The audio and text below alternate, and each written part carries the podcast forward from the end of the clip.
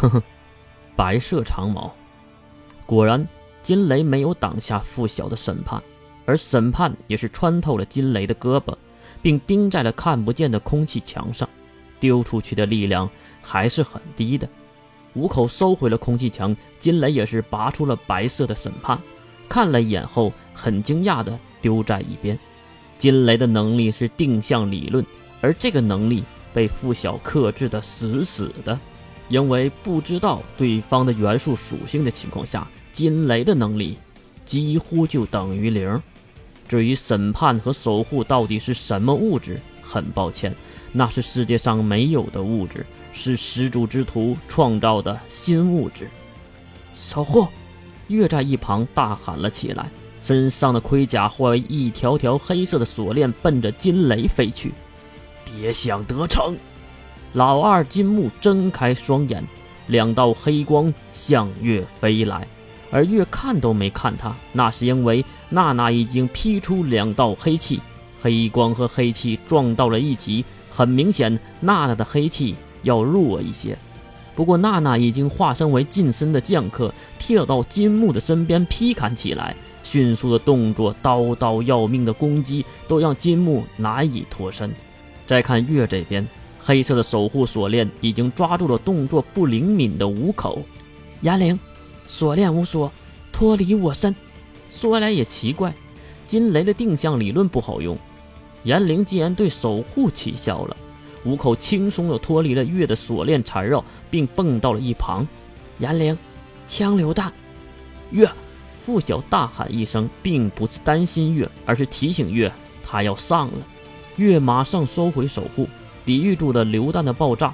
这个严灵的五口看着弱不禁风，打起来是真的很难缠。审判，傅晓跳了回来。对着空中丢出了审判变成了白毛，看到这个起手式，越是知道傅晓要来一个大范围的伤害，所以自己也参与了进来。守护，一条条锁链锁在了审判的身上，傅晓连忙握住守护的锁链，然后对审判输送能量。一瞬间，一根审判化为的长矛变化为十几根，而每一根后面都连着守护锁链。这就是组合技能，让傅晓利用守护给审判输送血液，即使没有接触到审判，也可以对审判操作的初级技巧。因为现在傅晓可以在百分百开放能力的时候直接丢出分裂的审判，不过以目前的局势来看，还没有到百分百开放能力的时候。月，傅晓再次的提醒是告诉月他的工作结束了。剩下的就是阻止对方走位了。看到漫天的长矛，世人都采取了躲避的想法。月连忙收回空中的守护，此时长矛也有了落下的趋势。刚刚收回守护，月就把守护注入了地下，并迅速的来到那几个人的脚下。由于波动的原因，对方也是发现了下面有东西。守护。不用他们猜疑，一根根黑色的尖刺在地面突出。露露马上抱起了九刀就跳了起来，一旁的金雷也是迅速躲避，还有五口念起了炎灵。可是他忘了，头顶还有长矛呢。九刀，四弟，金木担心的喊了一声：“你在看哪里呢？”娜娜也是把金木压制的非常完美，金木没有半点支援的机会。一刀刀黑色剑气打得金木一点脾气都没有，一声声长啸之音，长矛落地，知道自己不会死的金木用自己的身躯挡住了五口的上方，理所应当的被扎成了刺猬。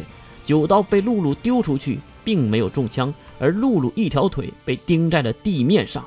露露在攻击范围外的大炮连忙掏出了手枪，直接对月射击开了两枪。一片非常小的守护划过，挡住了子弹。大炮也没有再管月，连忙跑向露露那边。露露，露露，你没事吧？露露，付晓，姐姐无口，我去帮娜娜。听到月的话，大炮连忙抱住露露，转身就开骂：“你，你们有没有人性啊？我们曾经不是朋友吗？”大炮的话越是没有任何的反应，而付晓却迟疑了一下。娜娜那边也是走神了。金木看到娜娜给了自己一点点空隙，直接释放黑光，击碎了金雷身上的审判。果然，脱手的审判没有什么硬度，被一击粉碎。金雷也是连忙蹦了起来，有权为上，土地为下。他学聪明了，进来一拳打在地面上，犹如地震一样，土地翻滚，把付晓直接弹了出去。露露，去帮忙！大炮也是拔出了露露腿上的审判，露露也是努力的站了起来，原来没有伤到骨头。九刀呢？不用管了吗？